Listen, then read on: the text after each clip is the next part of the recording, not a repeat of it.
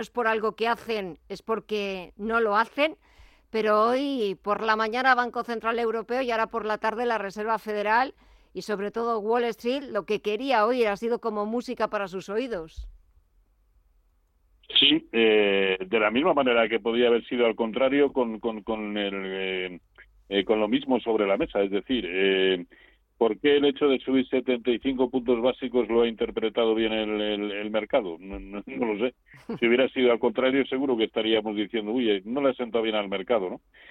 Eh, yo creo que es que simplemente tocaba eh, un rebote, estábamos en, eh, niveles importantes de sobreventa en el corto plazo y aún así tenemos que ver que tanto el SP500 como el Nasdaq como el propio Dow Jones están por debajo de los mínimos en precios de cierre eh, los que teníamos a mediados de, mayo, ¿no? Y siguen por debajo, por lo tanto, eh, rebote ni siquiera cabe, cabe calificarlo aún como el rebote del gato muerto, habitualmente son, eh, son bastante más, eh, o es bastante más consistente, aunque solo eh, se produzca en una jornada. Y, y, por lo tanto yo de momento lo contemplo exclusivamente como, como un rebote. Es verdad que ha tenido a comienzos de, del día, eh, ha tenido mayor incidencia probablemente incluso el, el, bueno pues lo que ha comentado el Banco Central eh, Europeo eh, en lo que en el fondo a mí no deja de parecerme en contrasentido, es decir, que hace bien poco eh, hayan anunciado pues el, el, la finalización del programa de compras de, de deuda y que ahora vayan a diseñar, eh, vaya usted a saber qué, porque todavía no, no lo han comentado, para ayudar a las economías endeudadas. Eh, la pregunta es qué economía europea no está endeudada, qué mm. país eh, europeo no está endeudado, ¿no? Y, pero bueno, todos sabemos que se refieren a los PIGs eh, peyorativamente y por lo tanto, pues ya sabemos a, a, qué va dirigido, ¿no? A tratar de, de impedir que la, la prima de riesgo se siga eh, se siga acelerando, ¿no? O se, sobre todo en determinados países, bueno, pues como puede ser Italia, por supuesto, y España, ¿no? Así que, bueno, el mercado hoy le ha dado por primera vez en bastante tiempo por interpretar las noticias como positivas. Bueno, pues, pues bienvenido sea, evidentemente. Eh, por una parte, eso decíamos, Banco Central Europeo, que aunque sin dar demasiados detalles, pero bueno, sí que ha servido para lo que tenía que servir, que era un poco transmitir algo de tranquilidad y sobre todo transmitir la idea de que se lo está tomando en serio, que hasta ahora daba la sensación de que no se lo estaba tomando en serio o no estaba poniendo toda la carne en el asador. Bueno, yo sigo opinando que no se lo está tomando en serio, ¿no? Mm. Eh, eh, sí, vamos, el hecho de que hasta ahora no haya acometido ninguna subida de tipos de interés simplemente me parece demencial. Sí.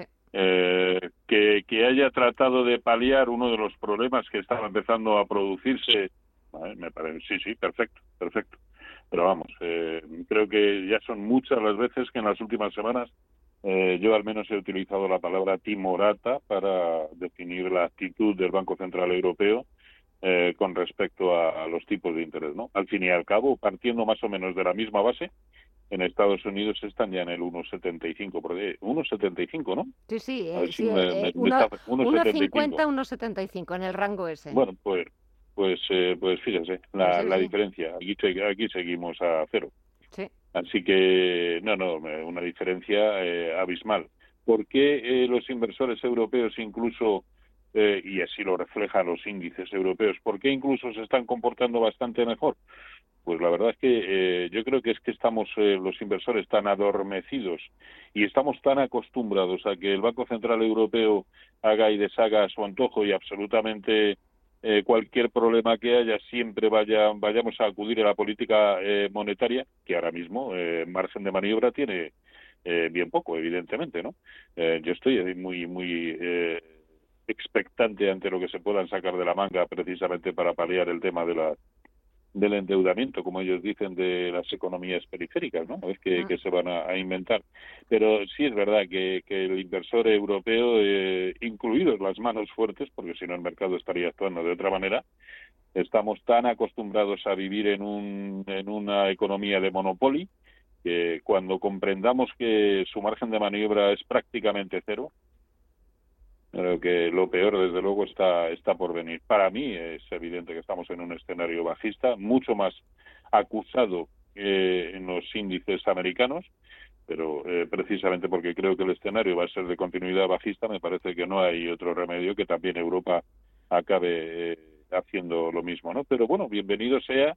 Hoy los bancos muy bien, el sector bancario europeo, el rebote del bono, como no podía ser de otra manera, espectacular.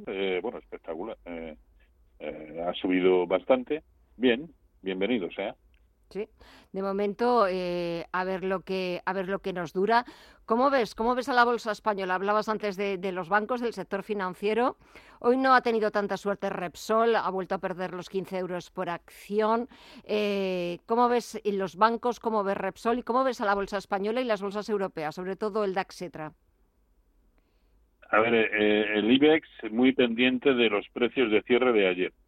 Eh, de perder la zona de 8.070, eh, 8.060, que fue más o menos el precio de cierre de ayer, pues yo creo que sí se abre un camino muy bajista. No, no tanto para mm, porque el IBEX 35 tenga un aspecto horroroso, porque aún eh, tendría que perder el 0,618% de Fibonacci de lo que fue toda la subida eh, desde principios de marzo, y eso es la zona de 7.890 sino porque eh, la pérdida de este nivel del precio de cierre de ayer muy probablemente vendría aparejada o, conllevaría que el DAX pierda también en precios de cierre. Por eso es tan importante el precio de cierre de ayer del DAX. ¿Por qué?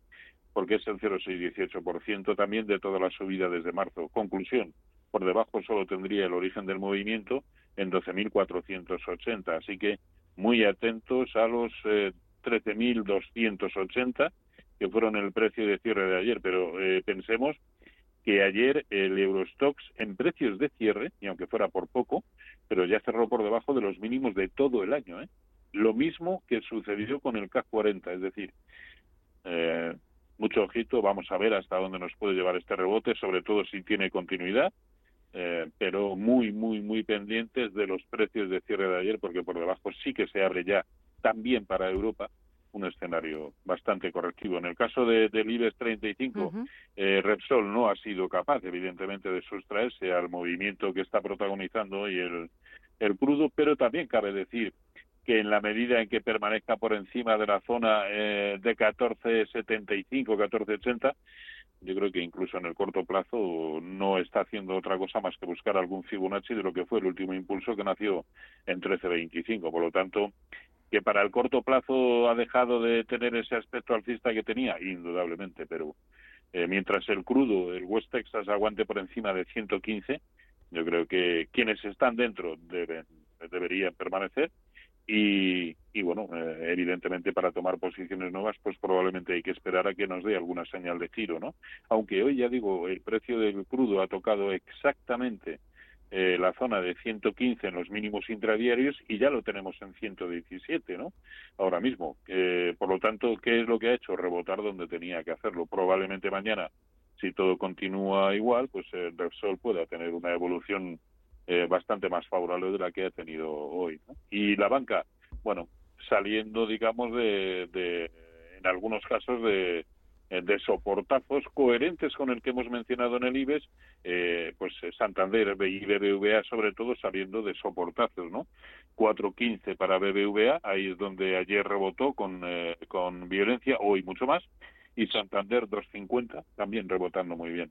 Pero eso no elimina en absoluto la sensación de, de, que hoy por hoy aún debemos seguir mucho más pendientes de soportes que de resistencia. ¿Por qué? Porque además resistencias tenemos todas. Sí eso es verdad. Pues eh, me quedo vaya con... vaya ha quedado, ¿eh? No, no, no, yo maravillosa, yo me quedo aquí escuchándote y vamos, eh, admirándome de, de, lo, de lo que sabéis y de, de, tantos años de, experiencia y de... Eso sí, años, años, años un puñado, años un puñado. Pero de experiencia, ¿eh? años de experiencia, que son los mejores. Roberto Moro, de Ata Negocios, em, que te echo de menos, que nos vemos la, próxima semana, volvemos a, echar un vistazo a los mercados, a ver cómo les va eh, de aquí a la próxima semana, a ver qué hemos solucionado. Que pases muy buena semana y hasta la próxima. Un fuerte abrazo. Igualmente, cuídense todos. Un abrazo.